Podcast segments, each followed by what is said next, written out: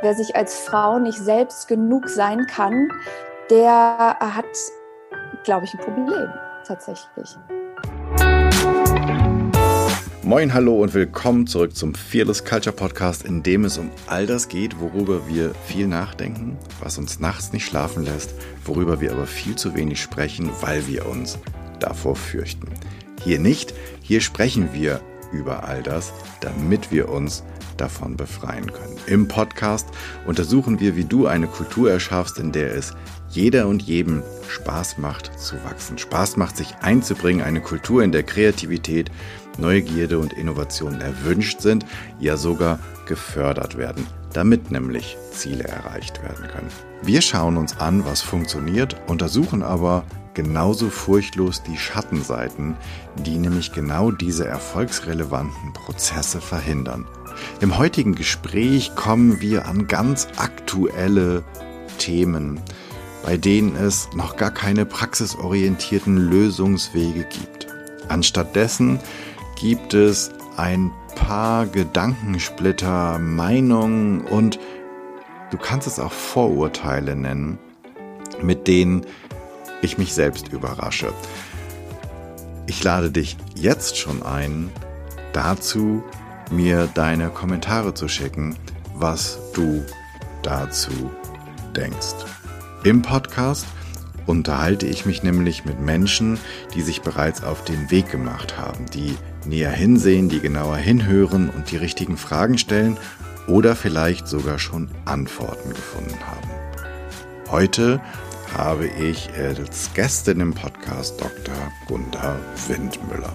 Sie ist promovierte Literaturwissenschaftlerin und arbeitet als Autorin und Journalistin. In der Z steht, Dr. Gunda Windmüller schreibt über alles, was schön schwierig ist. Sex und Liebe zum Beispiel. Fand ich ziemlich cool.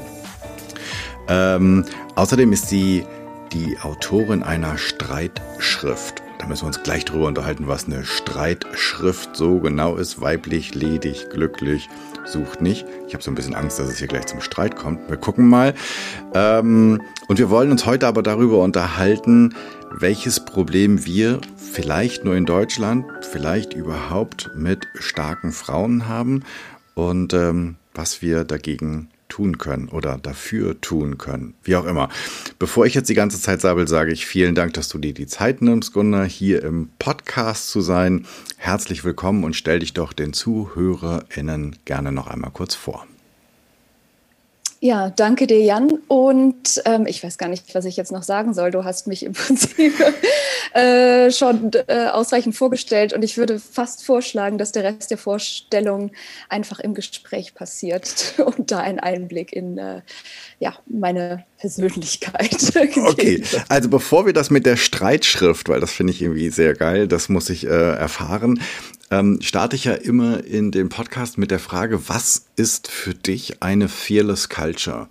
Hast du es mal erlebt? Lebst du in einer? Hast du eine Fantasie davon? Wie ist das bei dir? Ähm, ja, ich habe schon den Eindruck, dass ich im Moment ähm, mir wirklich ein Umfeld geschaffen habe oder in einem Umfeld gelandet bin, in dem eine Fearless Culture gelebt wird. Das ist, ähm, beziehe ich gerade hauptsächlich auf ähm, also im privaten Bereich. Ich lebe äh, gerade in äh, zwei WGs, in denen äh, ich mit Menschen, unterschiedlichen Menschen lebe, die ähm, und wir reden alle tatsächlich auch viel über unser Miteinander. Und ähm, wir haben da, uns ist allen sehr wichtig, dass wir ganz oft auch Nein sagen dürfen. Also darf ich irgendwo, darf ich mir dein Fahrrad ausleihen? Nein. Und dann ist das vollkommen okay. und äh, oder man darf auch was äh, äh mal äh, sacken lassen und äh, ähm, dann hinterher noch absagen. Und ähm, das ist etwas, was ich äh, sehr, sehr schön finde, weil das ähm, etwas ist, was ich so auch im privaten Bereich so mit äh, Freundinnen oder Bekannten immer erfahren habe, was mich ähm, und ich glaube auch viele andere, vielleicht auch gerade Frauen, ähm, betrifft, dass dieses Nein sagen einfach wahnsinnig schwierig ist. Und ich finde, für mich ist auch gerade im Privaten die Möglichkeit, Nein zu sagen, ein großer Bestandteil einer Fearless Culture. Hm. Sehr schön. Ähm, jetzt lass uns noch ganz kurz gucken, was ist eine Streitschrift? Ja, ähm, wenn ich jetzt flapsige Antwort wäre, da musst du den Verlag fragen. das war nicht meine Idee. ähm, also ich erinnere mich, ich habe damals dann auch nochmal extra bei Wikipedia nachgeguckt, was denn genau eine Streitschrift ist. Ähm, ich kann das jetzt leider nicht mehr aus dem FF reproduzieren, was das war. Also es, äh, ich glaube, es geht im, grundsätzlich so darum, dass es um ein äh, gesellschaftlich relevantes Thema geht, was eben sozusagen umstritten ist und wo jemand eine etwas pointierte Haltung äh, zu dieser, zu einer These einnimmt. Mhm. Das ist, glaube ich, so eine Art von Streitschrift und ich denke, das kann man auch im weitesten Sinne auf ein Buch anwenden. Okay. In deinem Buch geht es sozusagen auf einer Metaebene ja darum, dass wir, wenn ich das richtig verstanden habe, aufhören sollen, Frauen in bestimmte Kategorien zu packen und zu glauben, dass sie unvollständig sind, wenn sie sich für sich alleine gut genug sind. Richtig? Mhm. Ja. Ist das, also das ist ja jetzt nicht also dein Buch ist 2018, 2019 oder sowas erschienen. Ähm, hat sich da was getan? Ähm, also ich denke, es hat sich insofern etwas getan, als dass das Thema wirklich ähm, verstärkt in den äh, Medien eine Rolle spielt. Also ähm, und das ist auch wirklich so ein, so ein Dauerbrenner-Thema, habe ich den Eindruck. Also seit mein Buch erschienen ist, sind auch noch ähm, andere Bücher oder auch Artikel zu dem Thema erschienen und ich habe den Eindruck, dass die in einer größeren Schlagzahl erscheinen. Also das ist irgendwie ein Thema, was liegt in der Luft und das ähm, bricht auch nicht ab. Also das hat auch gerade, ähm, als, der, als es mit Corona losging im letzten Jahr ähm, und mit dem Lockdown, habe ich dann nochmal, also kam nochmal ein ganz neues Medieninteresse und so richtiger Schwung an Anfragen an mich heran, ähm, die alle wissen wollten, was ist denn jetzt im Lockdown? Sieht man nicht jetzt, dass Singles wirklich richtig schlecht dran sind? Sind mhm. jetzt nicht die Glücklichen diejenigen, die in einer Beziehung sind? Deswegen, also irgendwie hat das das Thema auch nochmal so richtig aufs äh, Tablett gebracht. Und insofern glaube ich schon, dass wir ein, ein Stück weit weiter sind, weil ähm, ich denke, Diskurs ähm, hilft, äh, hilft da deutlich. Ähm, aber ja, es ist natürlich äh, trotzdem noch ein weiter Weg. Ist das ähm, eine, also ein, eine Frau, die sich selbst genug ist und sagt, braucht keinen Partner oder keine Partnerin, ich kann halt auch alleine sein, alleine Single sein. Ist das die starke Frau, die eigen, also vielleicht gar nicht starke, sondern die eigenständige Frau, mit der wir so nicht klarkommen?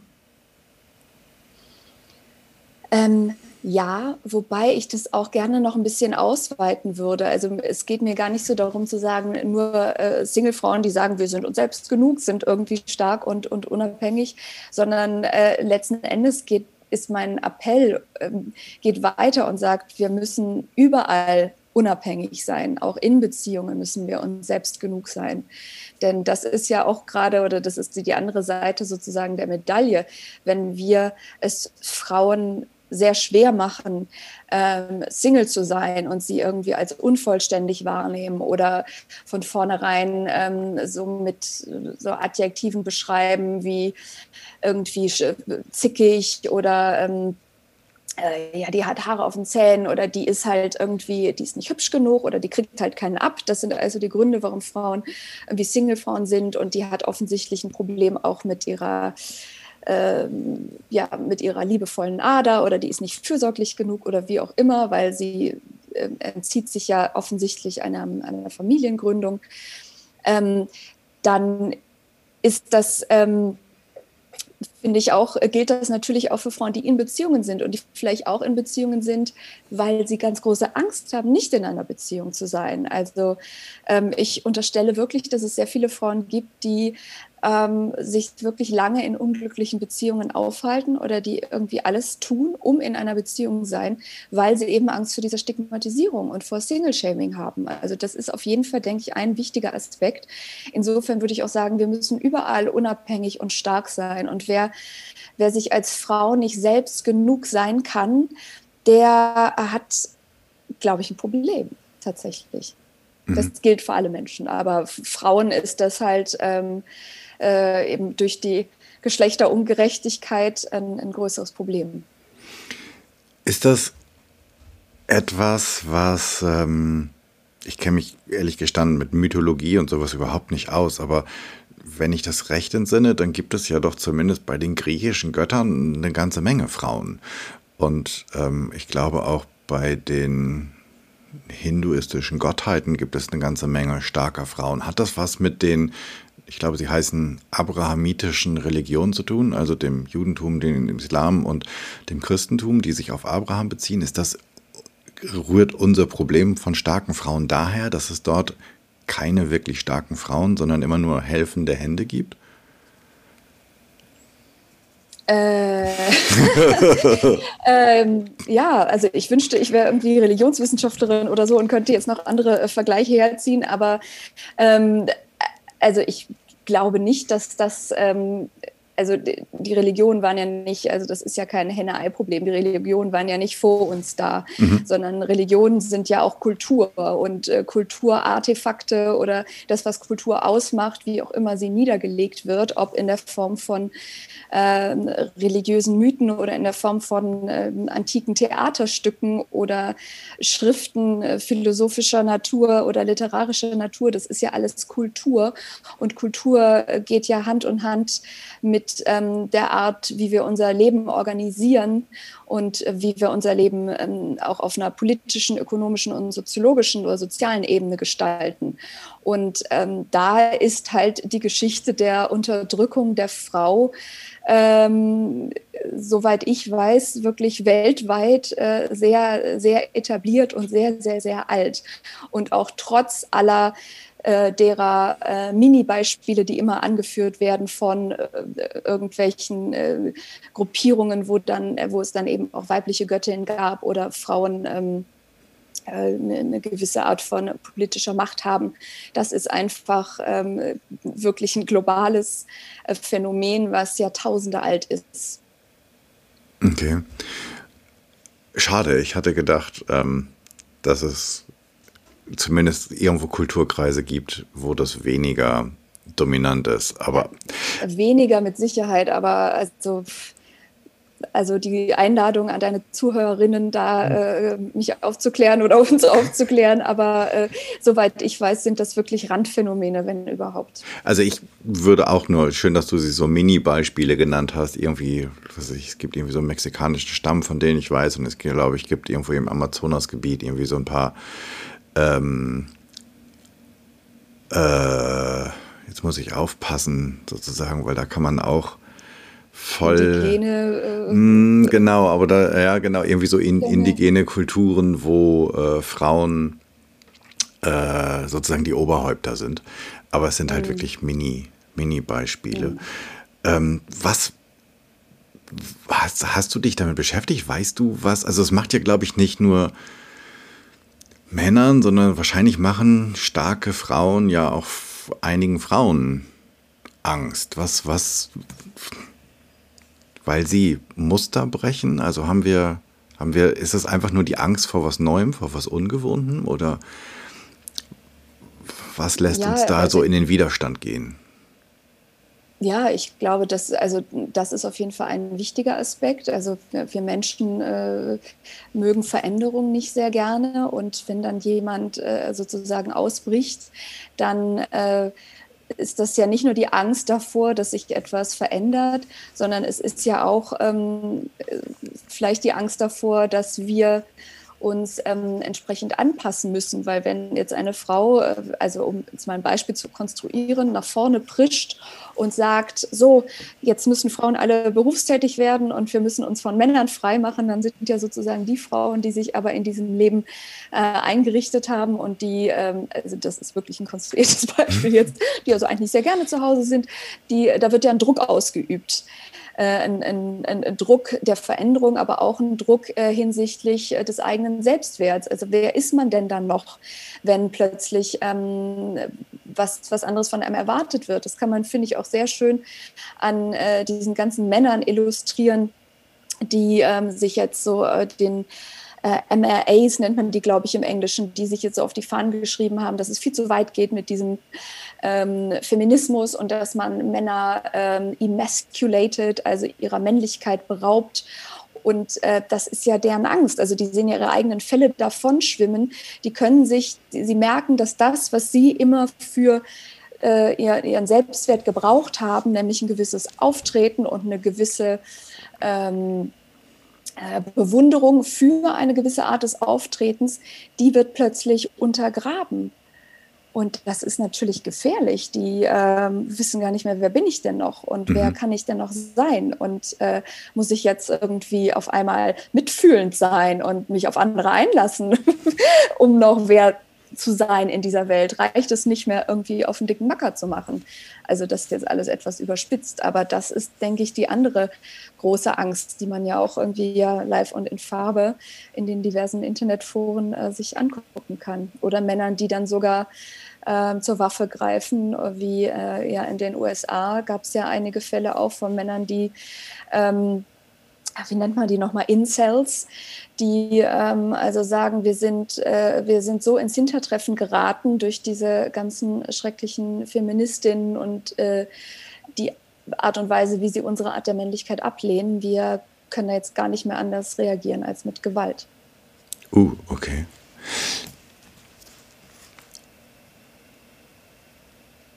Und wo kommt jetzt, oder hast du eine, eine Vorstellung davon, wie da sozusagen ein, ähm, ein kleines Licht der Lösung reinkommen könnte?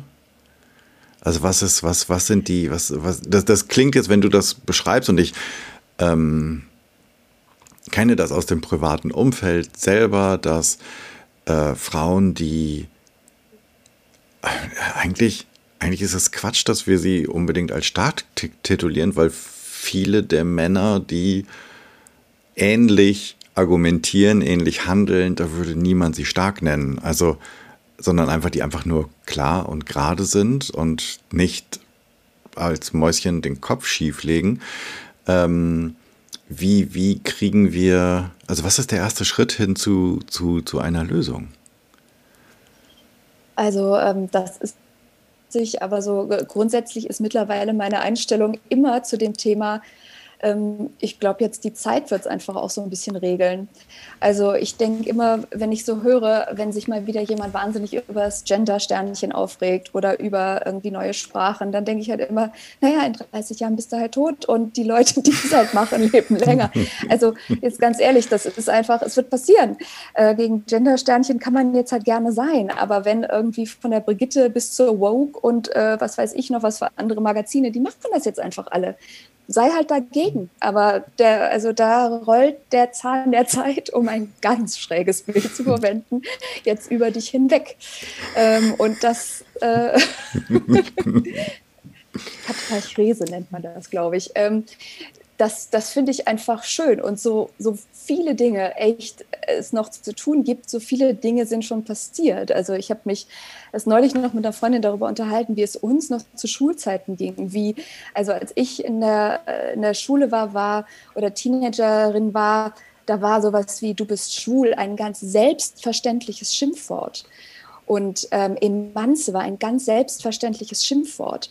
Und ähm, ich glaube schon, dass sich das sehr geändert hat. Und wenn ich überlege, so die ähm, weiblichen Stars, äh, die Vorbilder, die es so gab, waren Britney Spears und Christina Aguilera. Das waren die einzigen Bilder, die man von Frauen irgendwo gesehen hat. Da gab es ein Körperbild und eine äh, Sexualität und eine Anschmiegsamkeit, die als Vorbild diente. Und heute gibt es Personen wie Lizzo, die irgendwie, ich war vor zwei Jahren auf einem Lizzo-Konzert in Berlin, wo ich irgendwie ganz viele Jugendliche gesehen habe, die auch so, also die irgendwie ganz anders aussahen, die so aussahen, wie man sich damals nicht getraut hätte. Und ich bin auch in der Großstadt zur Schule gegangen. Und da habe ich mich so gefreut. Ich dachte, ja, geil. So, 20 Jahre später und man kann, man kann schon anders sein. Also insofern habe ich da schon das Zutrauen, dass sich äh, Dinge halt einfach ändern. Nee, ich, also das freut mich jetzt riesig, weil ähm, ich lese immer wieder, dass es ja angebliche Studien gibt, dass die Mehrheit der Deutschen das Gendern ablehnt, wo ich immer denke, so, mh, wo habt ihr die denn gefälscht, ihr Klapskallis? Aber vielleicht ist mhm. es auch mhm. wirklich so. Ähm, ich würde halt sagen, kommt drauf an, wen ihr, wen ihr gefragt habt. Ähm, deswegen bin ich da so, ja, leider etwas pessimistisch. Und dann der Zahn der Zeit. Also ich finde ja immer, also ich bin jetzt sozusagen über 50, aber wenn ich als Kind im Supermarkt mit meiner Mutter war, oder ja, mein Vater ist nicht mit in den Supermarkt gegangen, ähm, dann gab es halt ein Überraschungsei und eine Kinderschokolade und einen ähm, Fruchtdrink. So, heute gibt es mhm. das gegendert. Es gibt in rosa und in blau. Und ähm, es gibt, ich glaube, die letzte oh, jetzt mache, wenn ich sage, sozusagen mache ich ja quasi schon Werbung dafür. Ähm, die letzte Staffel von Heidi Klums unsäglichem ähm, Antifeminismus ähm, ähm, Soap sozusagen war die erfolgreichste ever. Also, mh, und ah, habe ich zumindest vor kurzem gelesen. So. Ähm, ja, ja. Und dann bin ich immer so, mh, hm, mh, hm, ist das jetzt wirklich so, dass die ähm, Zeit sozusagen für das, für das Gute tickt. Ja, äh, ja ich meine, du hast natürlich recht. Ich glaube, ich bin da, habe mich da jetzt auch etwas vom ähm, gewissen äh, Optimismus ähm, ja, äh, überrennen lassen. Es stimmt natürlich, und aber auch das ist irgendwie ein Phänomen, was man kennt. Also so äh, Zeiten der Liberalität werden ja auch immer von einem Backlash äh, begegnet und begleitet. Und den, den haben wir ja auch im Zusammenhang mit äh, Geschlechterrollen. Also so sehr wir ja mittlerweile auch ja wirklich zunehmend. Ich habe mir das neulich noch mal äh, angeguckt, ähm, als ich das erste Mal wählen durfte, Bundestag wählen durfte. Das war 1998. Ich habe mal spaßeshalber geguckt, wer da im Kabinett saß. Und das waren also irgendwie Angela Merkel und, na, ich glaube, noch eine andere Frau. Also es waren zwei Frauen im Kabinett von, ich weiß gar nicht, wie viele MinisterInnenposten es gibt. Aber es waren alles Männer und die sahen auch alle gleich aus. Mhm. Und ähm, insofern, also es hat sich was geändert, was sehr schön ist. Ähm, aber auf der anderen Seite, also wir haben irgendwie Frauen, die uns als Vorbild dienen, die eben nicht mehr die, die traditionellen Jobs, äh, sprich oder nicht Jobs innehaben. Und zugleich gibt es aber jetzt auch Bewegungen. Also ich meine, gucken, wir müssen uns nur die AfD angucken, mit welchen Frauenbild die hausieren geht und auch erfolgreich hausieren geht. Und das ist ja auch kein Zufall, dass die, also ich habe neulich ein Wahlplakat von der AfD gesehen, Deutschland, ich weiß nicht mehr genau, Deutschland soll wieder normal werden. Also was ja genau auch gegen alles, was mit Gender und mit ähm, äh, Homosexualität, also spielt ja all auf das an, auf mhm. Unnormalität. Und insofern äh, kann man da auch ganz gut sehen, dass es also sowohl im politischen Bereich, denke ich, da ein Backlash gibt und eine verstärkte Abwehrhaltung gibt ähm, als aber auch all das, was ja, ja, vielleicht auch hilft, Social Media und eine neue, neue Bilder von Frauen, Body Positivity Bewegung und all das wird aber zugleich begleitet natürlich von einem verstärkten Druck auch auf ähm, das Aussehen, was dann durch angesprochene, wir erwähnen den Namen einfach nicht, aber unsägliche Sendung ähm, verstärkt wird. Insofern ähm, ist das geht das auch sehr wahrscheinlich einfach Hand in Hand. Und man kann nur hoffen, dass ähm, das gute, wahre, schöne stärker wird, bleibt. Das ist eine schöne Hoffnung, das ist ein schönes Bild, dass wenn es von dem einen mehr gibt, dass dann halt auch die ähm, diejenigen, die dagegen sind, die das alte, tradierte bewahren wollen, einfach vielleicht eine Runde lauter werden. Ähm, und dass wir sie deswegen vielleicht auch häufiger hören. Aber ich finde, also wir haben ja zum einen sozusagen, haben wir dieses, kratzen wir seit über 100 Jahren oder versuchen Frauen seit über 100 Jahren ähm, eine neue Definition von Menschsein, Frausein in die Welt zu tragen. Ähm, und haben das, das muss man zur Schande der allermeisten Männer sagen, ohne die Männer gemacht, weil da, also ja, ich kenne irgendwie diesen Professor Gimbel oder Kimball in den USA, aber ansonsten kenne ich relativ wenig Männer, die sich da in diesem Forschungsfeld irgendwie betätigen. Ähm, und gleichzeitig, glaube ich, sind wir doch an einem Punkt, wo wir merken, wenn wir irgendwie in ein neues Zeitalter eintreten wollen, dann geht das jetzt irgendwann nicht mehr ohne die Männer, oder? Mm, ja, nee. Äh, ähm, ähm, ja, aber ich meine, das ging ja auch noch nie ohne äh, die Männer sozusagen. Also ähm, äh, die müssen halt mal aus dem Quark kommen. Naja, bis jetzt, das, das, was Männer bis jetzt gemacht haben, ich überspitze das jetzt auch mal so aus meiner Warte, ist, dass sie halt gesagt haben, ja, okay, komm, wenn ihr dann auch, wenn ihr dann selbst ein Konto eröffnen wollt, mein Gott, dann eröffnet halt selbst ein Konto, ja, komm, dürft ihr jetzt. Ihr wollt von selbst einen Job annehmen und den auch kündigen dürfen, ohne dass der Ehemann unterschreibt, oh, finden wir nicht gut, aber okay. So. Mhm.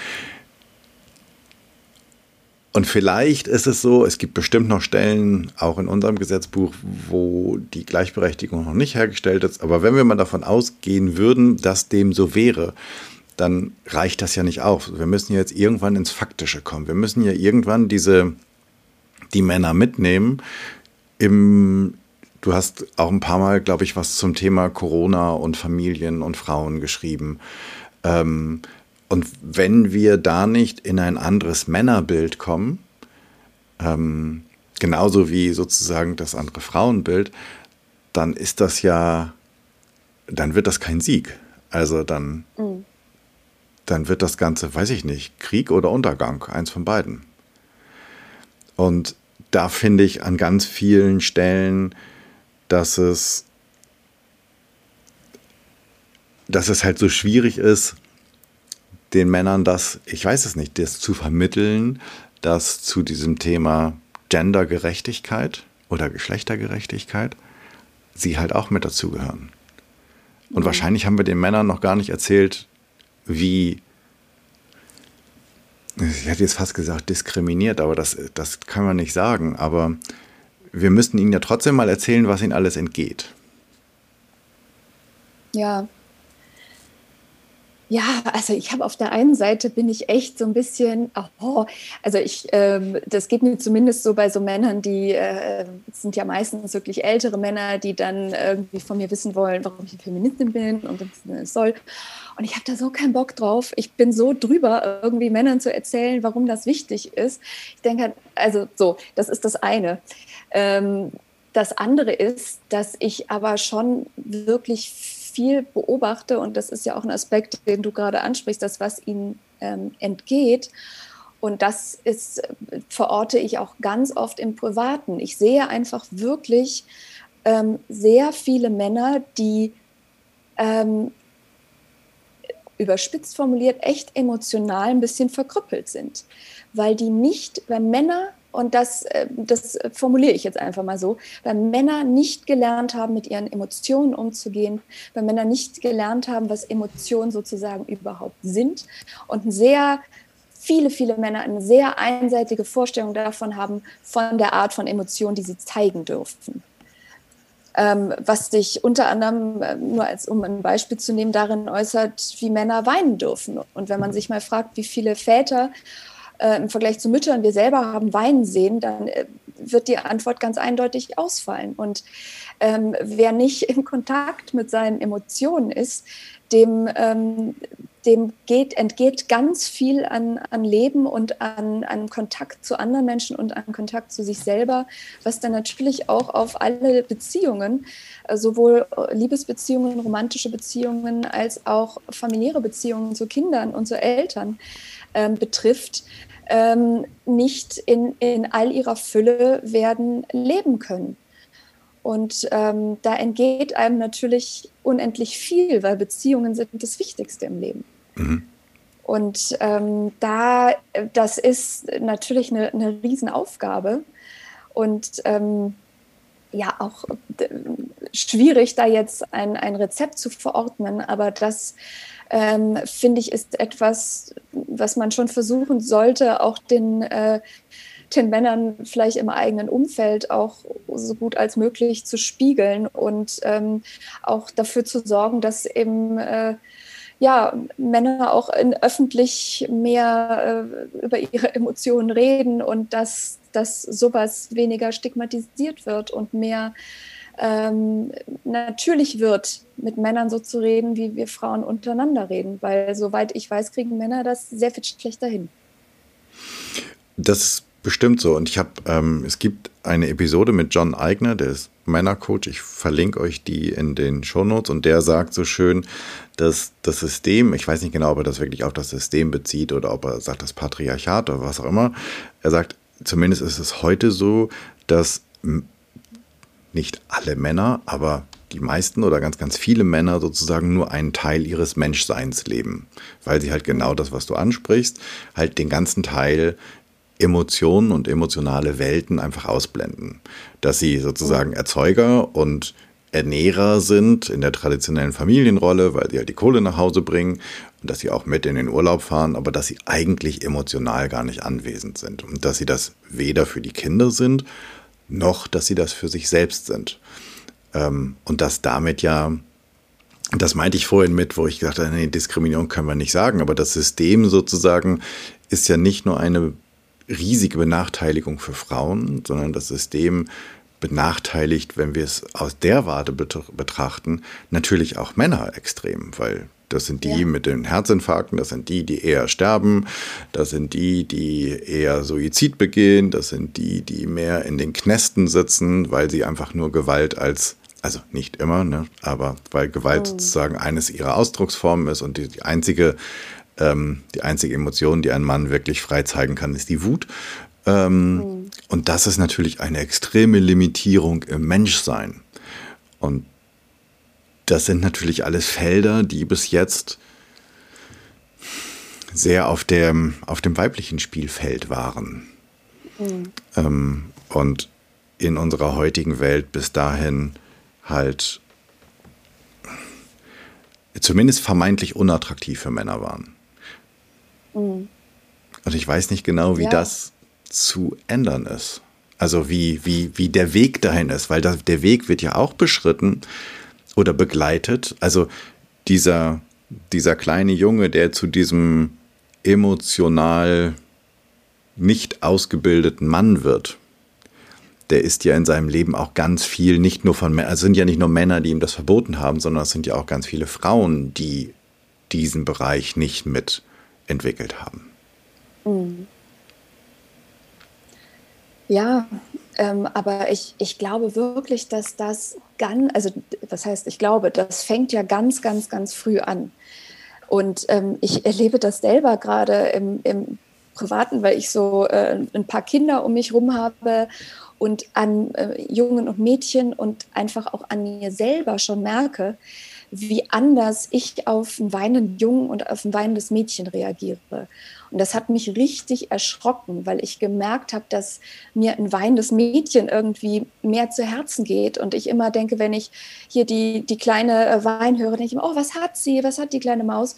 Und bei den Jungen merke ich manchmal in mir, dass ich so denke, äh, ist, äh, was äh, stellt er sich schon wieder an oder so, weil die halt auch manchmal dann so wütend werden und irgendwie was schlagen und die Kleine guckt einen dann irgendwie herzergreifend an. Also die merken ja auch schon schnell mit, was sie provozieren können. Und es tut mir so leid, dass das auch so in mir drin steckt, dass ich auch einem Jungen nicht mal irgendwie, du kleines Mäuschen, was ist denn bei dir los?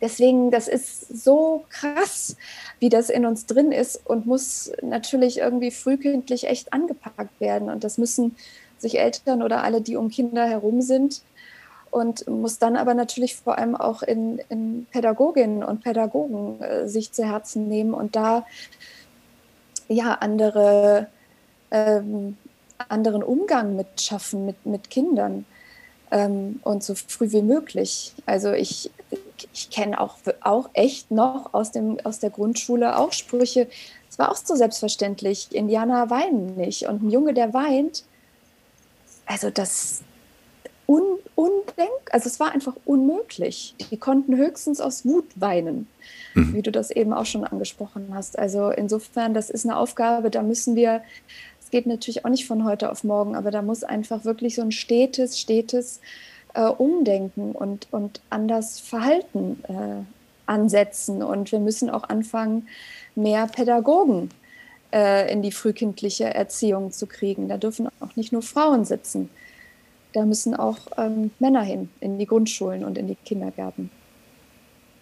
Mhm. Es reicht nicht, dass wir Frauen jetzt alle zu äh, Ingenieurinnen ausbilden. Wir brauchen auch Männer in den, äh, in, in den Berufen, die eben traditionell von Frauen ausgeübt werden.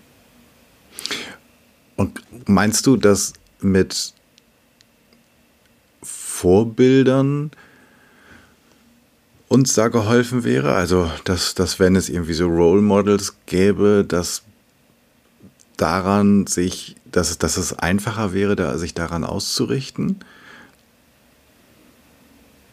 Ich glaube schon, dass, äh, dass, dass Role Models da eine große Rolle spielen, ja. Das ist, ähm, ähm, ich meine, das ist ja auch im Prinzip so der Klassik, klassische feministische Forderung. Äh, Judith Butler ähm, hat das mal formuliert, you can't be what you can't see. Mhm. Also wenn wir äh, nicht sehen, was man alles sein kann als Frau, wenn wir nicht sehen, was man alles sein kann als Mann, können wir es nicht in uns selbst entdecken. Das spielt schon, also ich glaube schon, dass das sehr wichtig ist. Ich, ich manchmal, manchmal mag ich mich selbst nicht für meinen Pessimismus.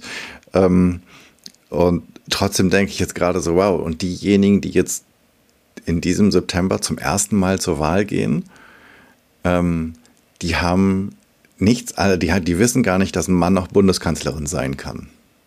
Mhm. Und wahrscheinlich ist die Frage echt gemein, aber ich bin jetzt einfach mal gemein, aber ist unsere Bundeskanzlerin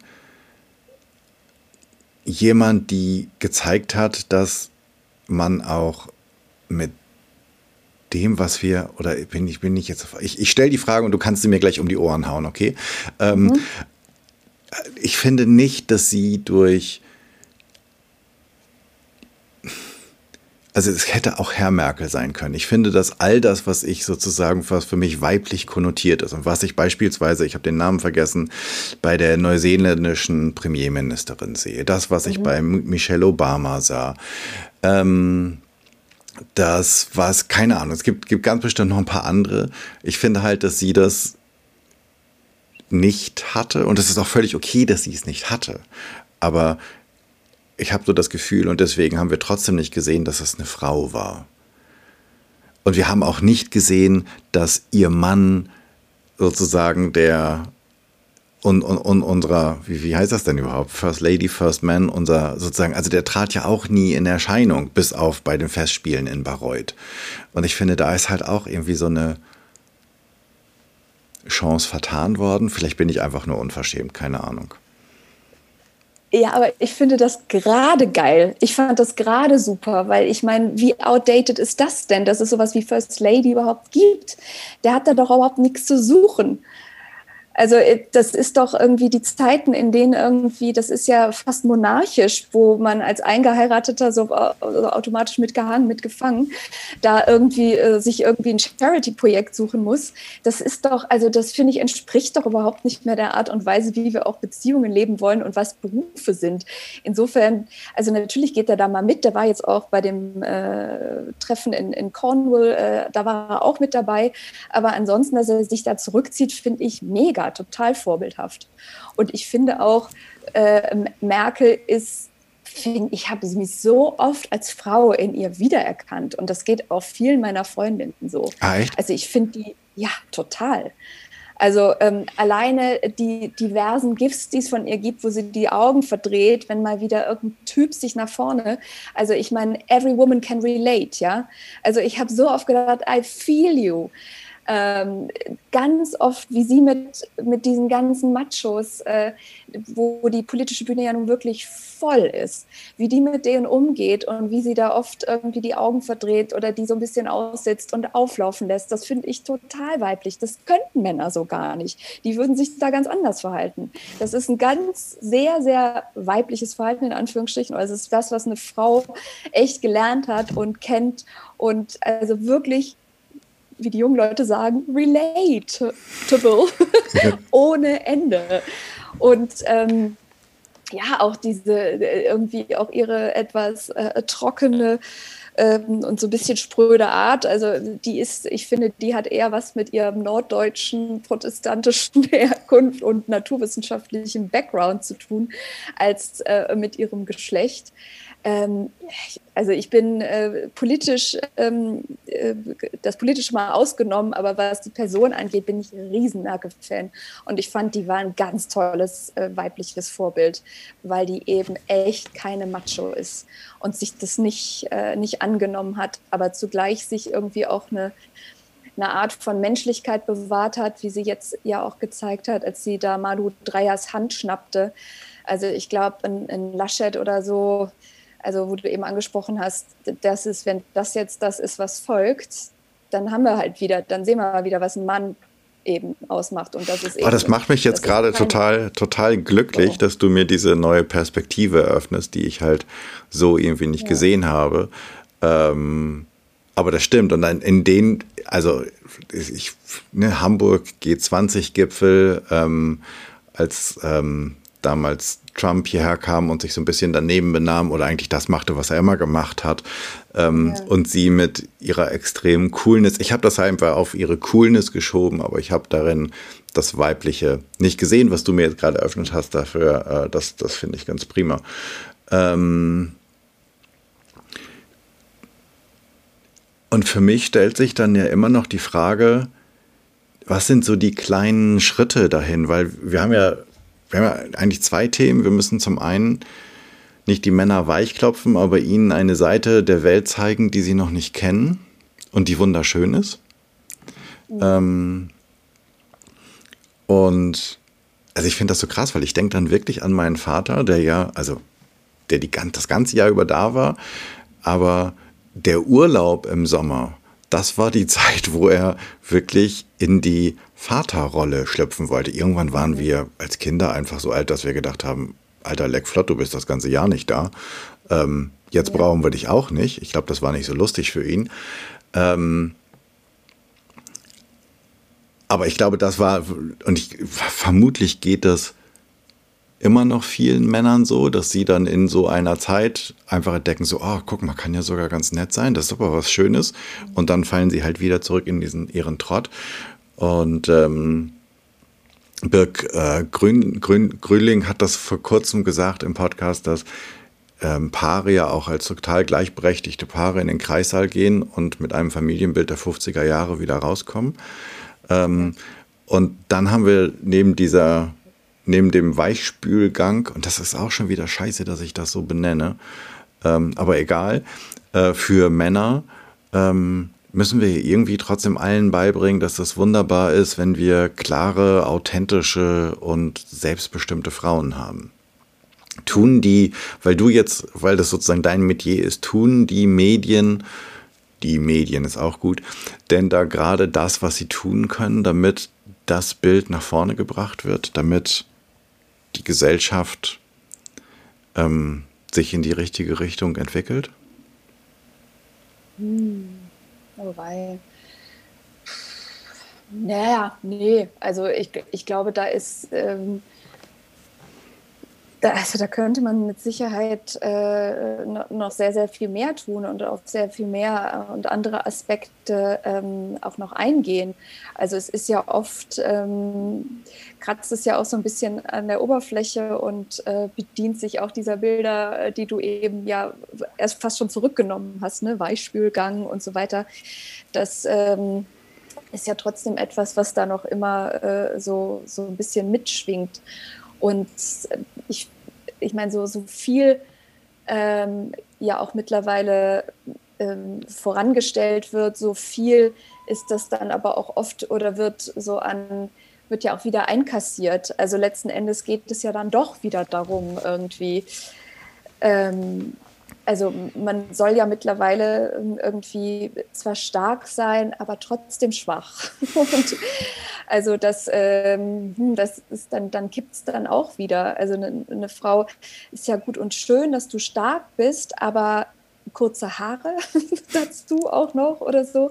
Also das ist, äh, das Bild ist, es wackelt an einigen Stellen, aber dann wird es halt auch immer wieder ähm, gestärkt äh, auf der anderen Seite. Also das ist so ein bisschen ähm, ambivalent und da müssen wir uns noch stärker hinterfragen. Ich weiß, dass das ganz viele äh, Verlage machen das natürlich schon und äh, bemühen sich auch äh, sehr auch divers zu sein, allein in der Bebilderung der Artikel. Das, damit geht es ja auch schon los.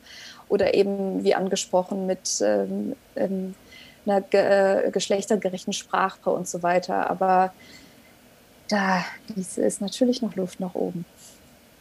Mhm. Was wären so die nächsten Dinge, die du dir wünschen würdest? Hm, ach, ich habe gar keine, gar keine Wunschliste. Also ich wünsche mir wirklich, dass ähm, Laschet nicht Kanzler wird. das ist wirklich von Herzen, äh, weil ich es total wichtig finde, dass wir Frauen an der Spitze haben. Also ich wünsche mir einfach äh, Frauen an der Spitze von allem. ähm, da musst, ja, musst du den Laschet. Männern, die nicht an die Spitze dürfen, jetzt aber irgendwas anbieten. Sonst werden die ja, nämlich, sonst greifen die zu den Waffen. Das glaube ich nicht. Das glaube ich nicht. Und äh, die, die müssen auch nichts, also sie können sich ja mal ein bisschen ausruhen. Das ist, ähm, also ich finde, man muss ja nichts äh, anbieten. Deswegen, ich verstehe auch dieses ganze Boheim, die geschlechtergerechte Sprache nicht. Von mir aus können wir jetzt alle einfach nur auf die, äh, also machen wir nur innen schon in Ordnung nach ein paar tausend Jahren. Das, äh, da muss ich jetzt gar nicht erklären, dass man dafür was kriegt. Das ist jetzt einfach so. so. Chillt mal. nee, ich fand das schon. Ich meine, man kann sich jetzt, wir haben ja nur, wenn ich es richtig sehe, eine äh, Kandidatin für das Amt im September, ähm, die aufgestellt ist. Und abgesehen davon, dass ich persönlich finde, wenn die das nochmal machen, dann können sie sich vorher ein paar geschickte Berater einkaufen, die so an der einen oder anderen Stelle einfach so einen Fettnapf einfach mal auslassen. Ähm, fand ich schon irre, wie diese Frau öffentlich versucht wurde zu demontieren. Also das war ja, und, und das 2021, das war ja Fremdschämen, das war peinlich fand ich. Mhm. So. Ja.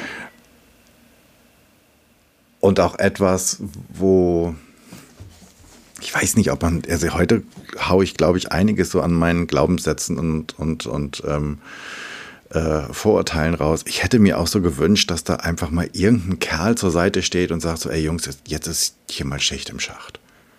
Ja. Ähm, jetzt benehmt euch mal ein bisschen. Und das hat ja irgendwie keiner gemacht. Und ich hätte mir irgendwie so gewünscht, dass das aus einer komplett anderen Partei gekommen wäre. Und einfach ja. jemand gesagt, ey, wisst ihr, so machen wir keinen Wahlkampf. Aber ja, vielleicht ist da auch gerade momentan unsere, vielleicht hat in Corona auch so ein bisschen unsere Diskussionskultur gelitten. Ich weiß es nicht genau.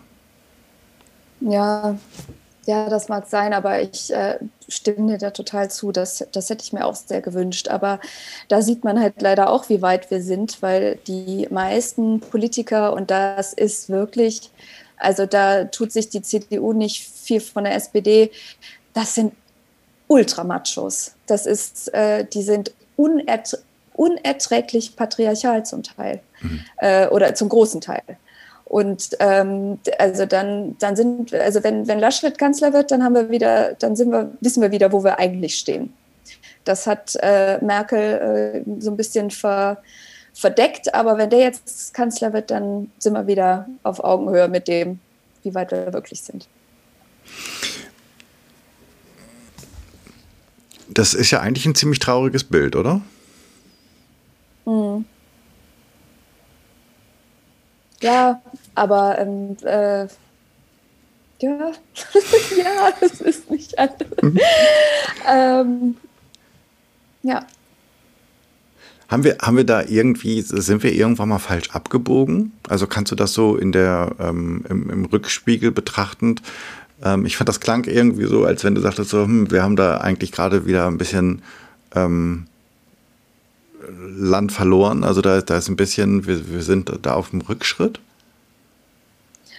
Ja, ich meine, das hat ja auch ähm, Corona einfach äh, beschleunigt, äh, diesen Rückschritt, weil, ähm, also das hat ja auch ähm, Jutta Almendinger irgendwie auch ganz zu Beginn äh, sehr eindrucksvoll beschrieben. Das äh, Homeoffice hat Frauen wahnsinnig zurückgeworfen, hat ähm, also die, die Kluft, die es ja gibt und die es ja über alle Schichten hinweg gibt, was die Care-Arbeit angeht, die unbezahlte Care-Arbeit angeht, äh, die Frauen einfach zum Großteil und wirklich in allen Konstellationen, die es gibt, ähm, leisten, hat das ja nochmal aufgedreht oder die Schere nochmal weitergemacht und hat Frauen ähm, auch in, in, in diese Rolle weiter zurückgedrängt, hat Frauen mehr, noch mehr in die Teilzeit zurückgedrängt hat Frauen, da gibt es so viele Untersuchungen schon, die das zeigen. Es gibt wissenschaftliche Journals, die deren äh, die massiven Rückgang an Einsendungen von Frauen, von Wissenschaftlerinnen äh, zu verzeichnen hatten in der ersten Zeit von Corona, weil These ist, diese Frauen eben ähm, die keine Childcare, keine ähm, Kinderversorgung mehr hatten und äh, das alles alleine leisten mussten und äh, deswegen auch ihre Forschung äh, zurückfiel. Also das hat einfach ähm, nicht nur die Probleme, die es schon gibt oder die Ungerechtigkeiten, die es gibt, nochmal gezeigt, sondern einfach massiv verstärkt. Und da, äh, ja, wie das jetzt sich ähm, äh, also wie das jetzt weitergeht, ähm, wird sich zeigen müssen. Aber wenn es nicht so weitergehen soll, muss da mass politisch massiv gegengesteuert werden. Also sagst du, dass Corona quasi ein feministischer Rückschritt ist, oder? Ja. Okay. Und was wäre etwas Politisches, wogegen gesteuert werden könnte? Also ich finde, wir müssen, also ich finde, das Ehegattensplitting gehört beispielsweise abgeschafft.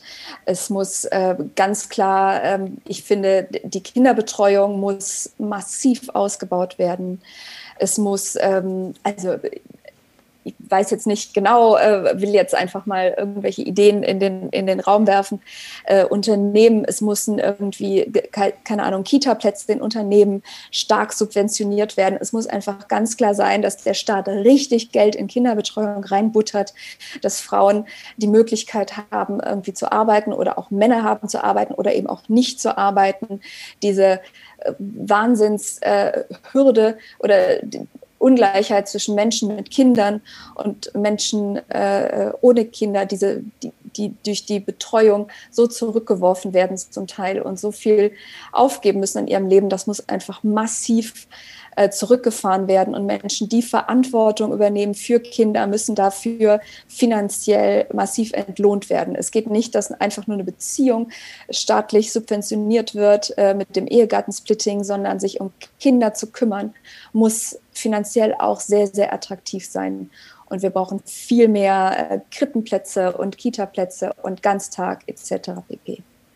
Okay, das war ein ziemlich guter Schlussappell gerade an die Politik und an die Männer und Frauen vielleicht da draußen. Bevor wir hier ähm, das Aufnahmegerät ausmachen, die Frage, wenn die Zuhörenden jetzt denken, wow, mit der Gunda würde ich gerne mal irgendwie in Kontakt kommen, der würde ich gerne schreiben oder mehr von der lesen. Wie geht das? Wo bist du unterwegs in den sozialen Medien? Welche, welche Links sollen wir in die Shownotes packen?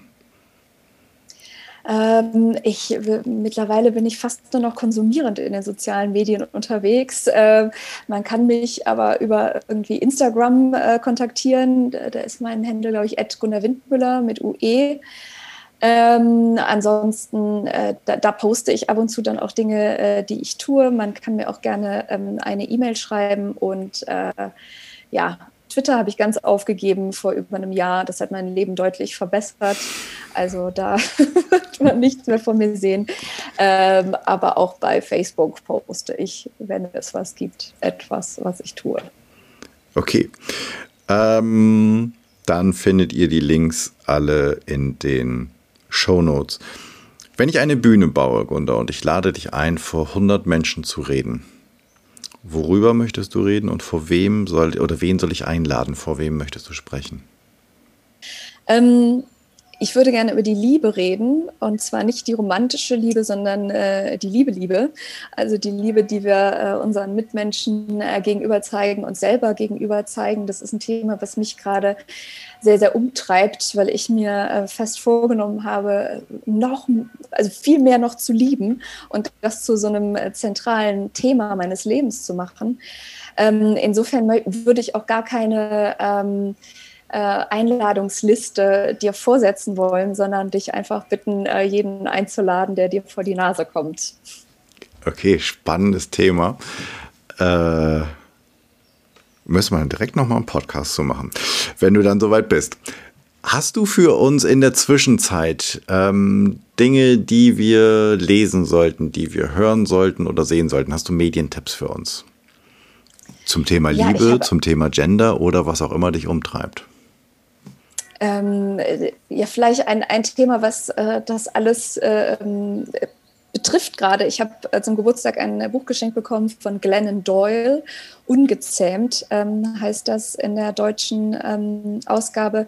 Es war Rowold erschienen und ähm, ein großartiges Buch. Also das sollte, ähm, also das ähm, also ich habe mir, ich mache mir Notizen und, und lese es immer wieder nach. Also ich habe richtig das Bedürfnis, auch gerade über das Buch zu sprechen. Da geht es sehr viel um ähm, ja, Frauen und Männer und äh, Ungerechtigkeiten, um Feminismus und um ungezähmt äh, äh spielt darauf an, dass wir Frauen äh, gezähmte Wesen sind und dass wir ähm, uns sozusagen freilassen müssen ähm, aus, aus der Zähmung, die eben auch darin besteht, dass wir ähm, nicht gelernt haben, Nein zu sagen und uns selber ähm, sehr, sehr wichtig zu nehmen.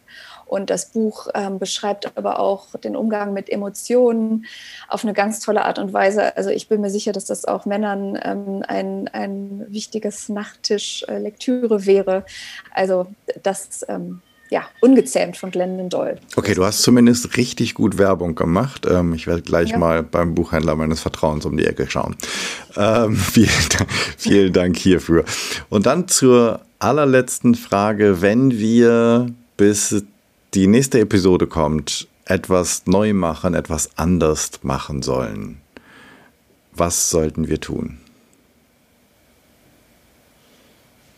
Ähm, Vielleicht ist das so ein äh, äh, Tipp an die Männer, ähm, wenn Emotionen kommen, sich die erstmal anschauen, bevor man reagiert. okay. Kommen lassen und zur Beobachterin werden oder zum Beobachter und erstmal schauen. Genau, dann tun wir das. Und mein, mein Ergänzungstipp wäre da, wenn du zum Teil gar nicht weißt, was das ist, was in dir kocht, brodelt oder kribbelt, dann ähm, google mal ein bisschen, was es alles für Emotionen gibt.